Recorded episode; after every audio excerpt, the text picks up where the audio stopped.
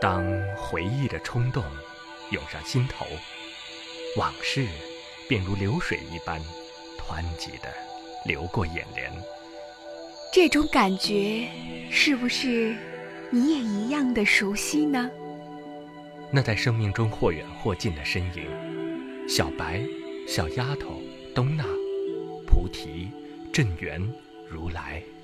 每当往事浮现的时候，他们仿佛恍然就在眼前。关于往事，关于回忆，在你生命中会占据几分呢？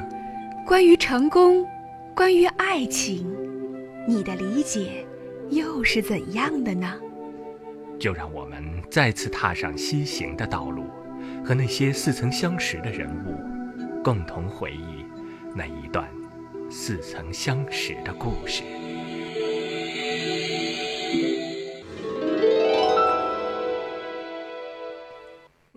在上一回，给你点好处啊！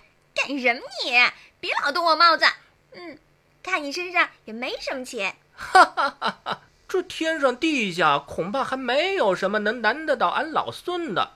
只要你说得出来，我都能帮你做到。真的有这么厉害？你吹牛？信不信由你。开价吧，我赶时间。真的什么都行吗？那我要说了哦。说吧说吧，只许一次哦。一次呀？这么小气？别婆婆妈妈了，快说快说。嗯，你，你当我徒弟吧。啊啊！我吃了一惊。你你什么意思啊？女孩笑眯眯地说：“是这样的，嗯，以后呢，我要实现什么愿望都可以了呀。”嗯。哎呀，别发呆，是你自己说什么都可以的呀。嗯。我要吃草莓。什么？我要吃草莓。我现在是你师傅了，快帮我去找。我扁你啊！虽然有些不爽，我还是找草莓去了。反正眼下也没什么事儿做，哎，陪着丫头玩几天再说。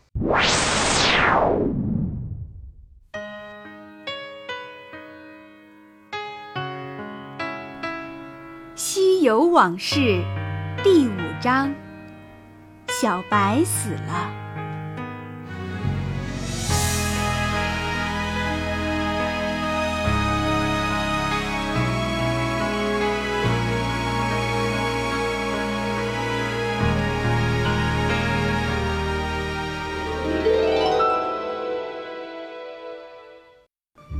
在以前，我也曾经有过帮女孩子采果子吃的经历。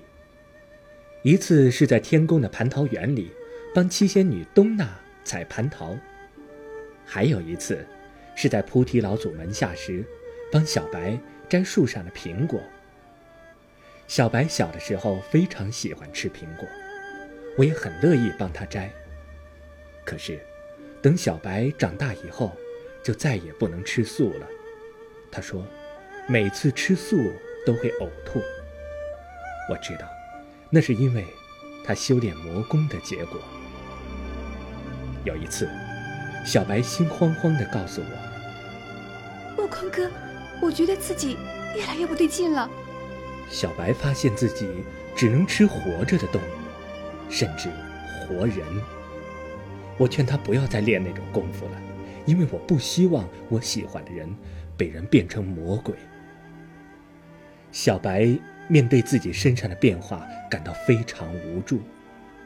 他依偎在我的怀里，轻声地对我说：“悟空哥，我都听你的。你告诉我，该怎么办好吗？”其实，在当时的一两年前，我就已经发现小白练的这种本领是不好的。我一直想带他离开，可是。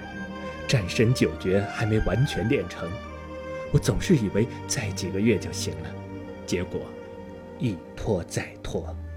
现在小白变成了这样，这都是我的错，我很伤心。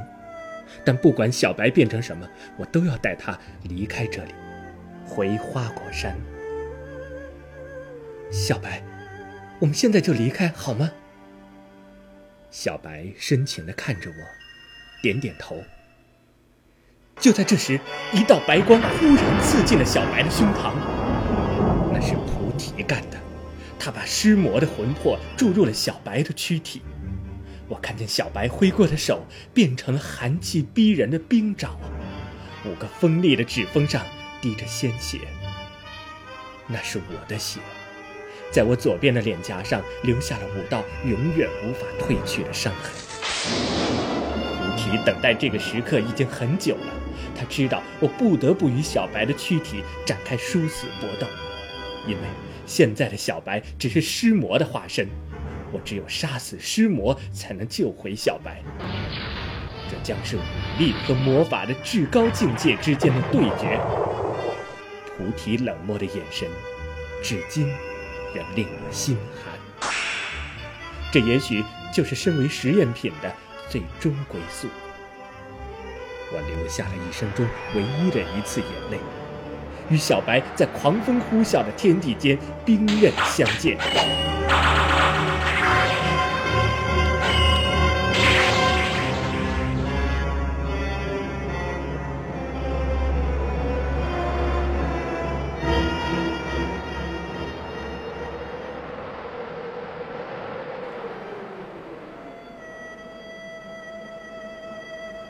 菩提的心愿了了，而小白却死了。菩提拖着老迈的步伐走了，临走时对我说：“天上地下，你已无敌。”我没有杀菩提，在我的面前，他是如此的苍老，像一片秋风中的落叶。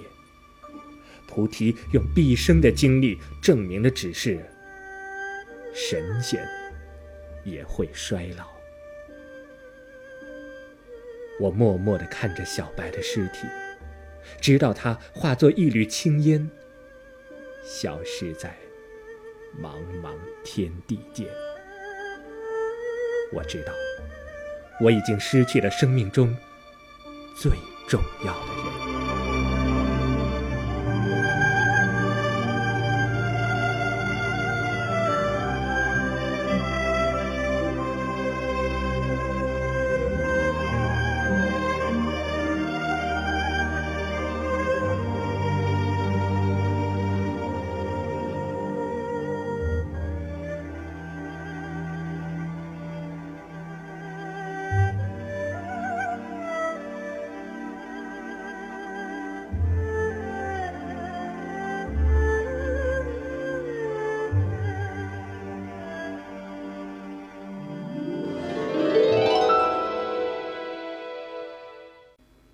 第六章，被下咒的衣服。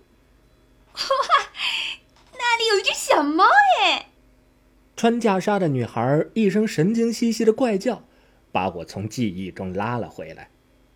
刚才给她采来的那堆草莓早就被她啃得一地都是，这会儿倒好，把没吃的也扔了，提着袈裟的下摆飞奔而去，还是像一只学飞的母鸡。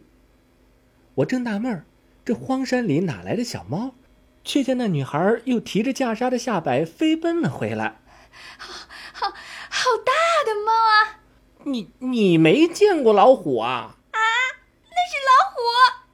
救命啊！叫什么叫？真是吵死了！哎呀，他他他过来了！你你把他赶走，赶走他，赶走！说完，女孩撒腿就跑。只听啪嗒一声。我想，他是踩在袈裟的下摆上摔倒的。女孩子就是娇嫩，一摔就晕。老虎走了过来，我瞪了他一眼，把老虎吓晕。然后瞧那女孩，我找了根狗尾巴草，逗了逗她的小鼻子。啊，就女孩醒过来就东张西望。大老虎呢？大老虎呢？我懒得理他废话。把他扛在肩头，朝南飞去。我得找观音问问这是怎么回事。哎哎，讨厌讨厌，干什么呀你？放开我！你放开我！我是你师傅！啊！救命啊！哼，臭猴子，你到底想干什么？啊！来飞耶！不行不行不行，太高太高太高了，我怕！哎，你说话呀你！你个大坏蛋！我要尿尿。这女孩可真能唠叨。我飞了几万里路，她的嘴也不停的叫了几万里路。到了，降落。你终于会说话啦！哼！哎，你慢点儿，我头晕。太快了，太快了，我害怕。一着地，女孩就赖在地上不起来了。我就逗她的大帽子：“你不是高僧吗？认识观音不认识啊？”“当然认识，我以前在庙里天天对着观音菩萨念经。”女孩说着，慌忙扶正帽子。我继续逗她的帽子：“ 这里就是观音住的地方，要不要进去喝杯茶？”“真的吗？我们有事找他吗？”女孩赶紧扶正帽子。我继续逗她的帽子：“少装蒜，我知道你是他派来的。”瞎说！你凭什么呀？女孩慌忙扶着帽子，我继续逗她的帽子。你干什么呀你？凭我身上这套衣服，这是一套被下咒的衣服。哎，别老碰我帽子。这件衣服里确实隐藏着一股无形的力量，我已经被这种力量牵制住了。这力量让我必须待在这个女孩的身边，不但不能伤害她，还必须保护她。这种伎俩，恐怕……只有观音才能干出来。第七章，阎罗王是个女孩。观音菩萨和阎罗王的关系一直不是很好。阎罗王认为观音老是阻碍了他的生意。当然，观音毕竟是个有头有脸的神仙，明着也不好跟阎罗王计较。观音总是说。不跟小孩子一般见识。其实观音只是比较会做表面文章，这一点我比谁都明白。五百年前，小白死了，我抱着一线希望前去寻访观音菩萨，因为当时他是我所知道的最有本事的神仙。碰巧那天观音不在家，一大伙儿给观音当家丁的大小神仙挡着不让我进蓬莱仙境。等我把他们收拾完的时候，观音就回来了。观音很吃惊我有这样的功力，便琢磨着怎么利用我帮他做点什么。当知道我来这里的目的是为了救活小白时，他就有了主意。他告诉了我去阎王殿的路，说那儿的头头会有办法。其实，不管是阎王还是观音，他们都有令任何死人复生的能力。阎王殿是不允许陌生人擅自闯入的。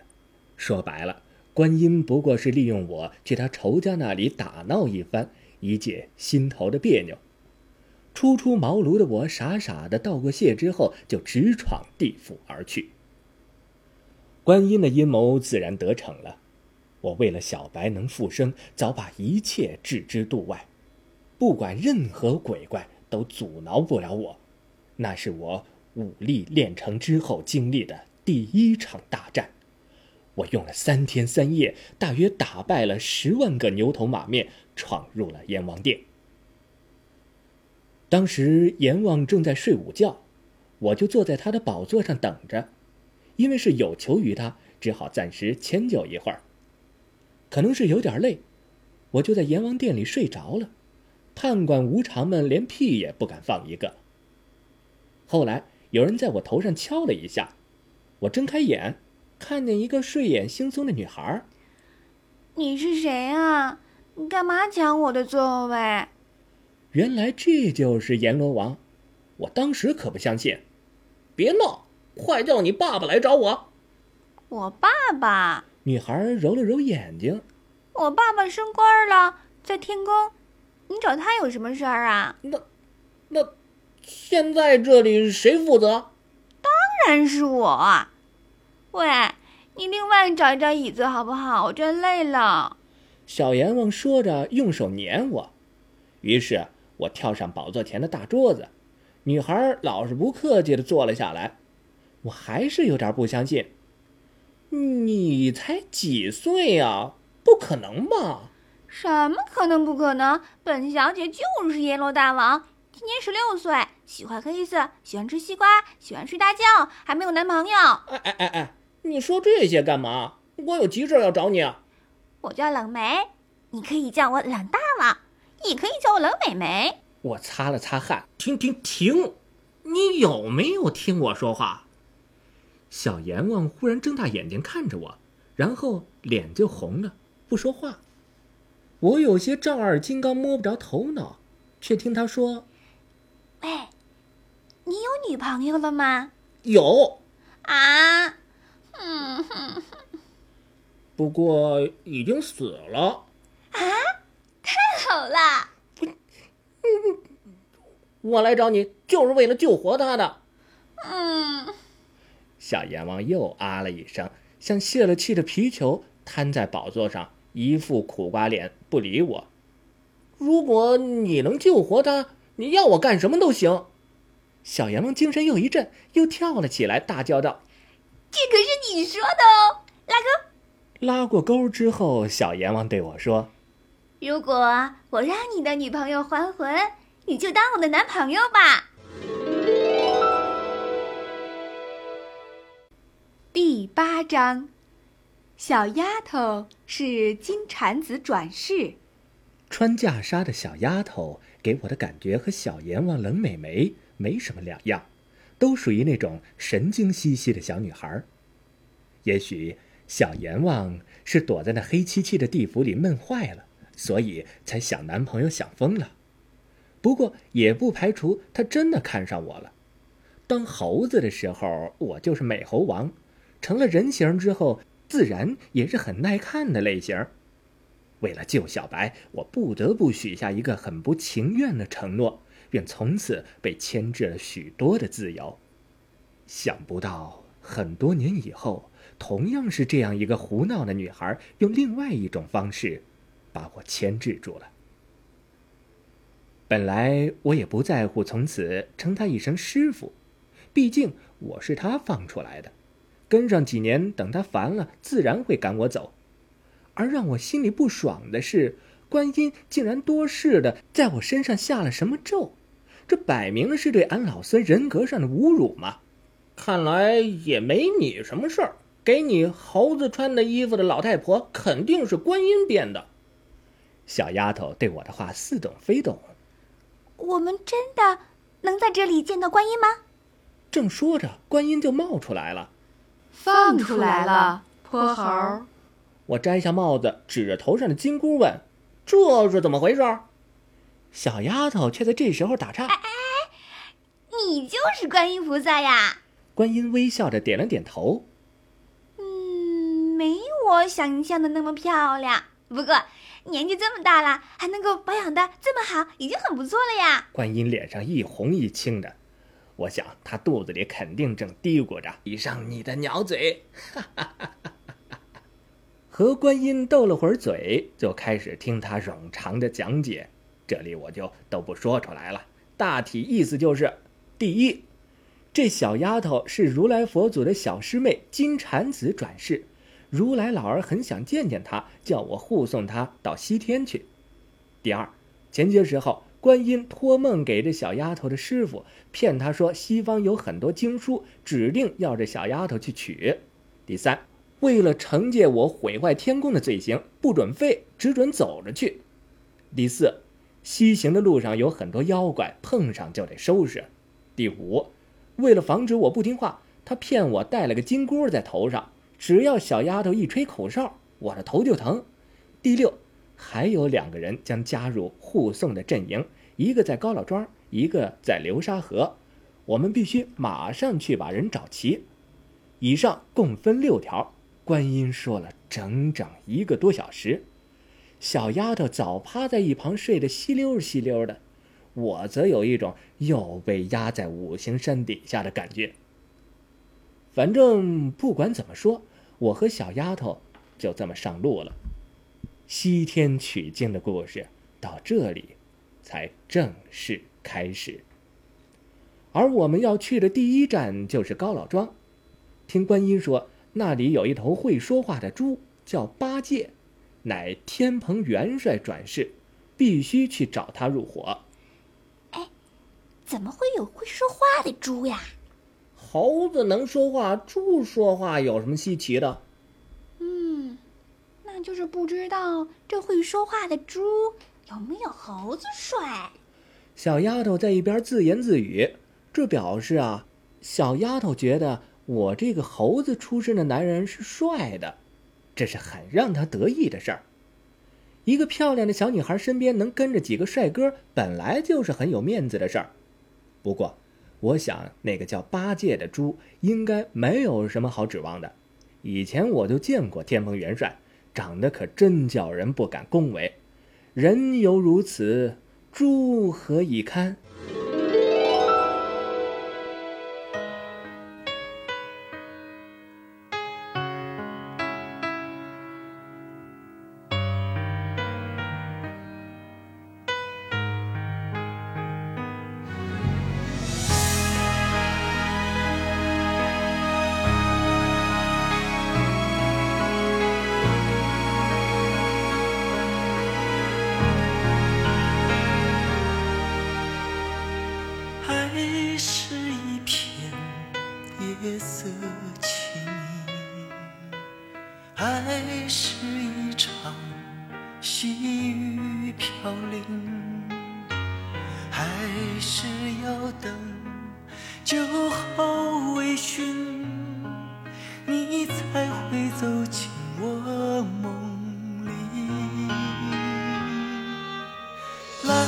来不及问你冷不冷。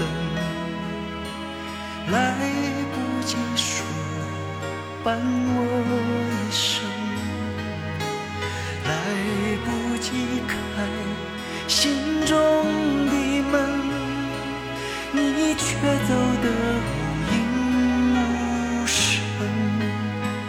在雨里望着你，在风里，在夜里想着你。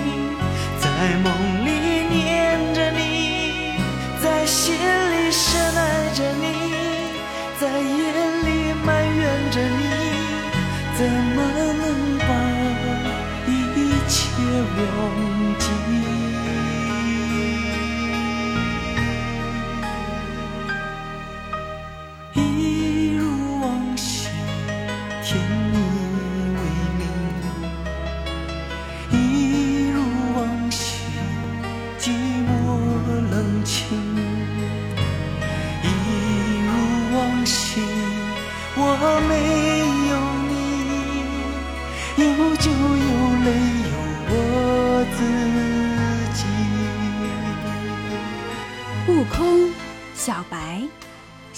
头、小阎王，之后又会有怎样的故事发生呢？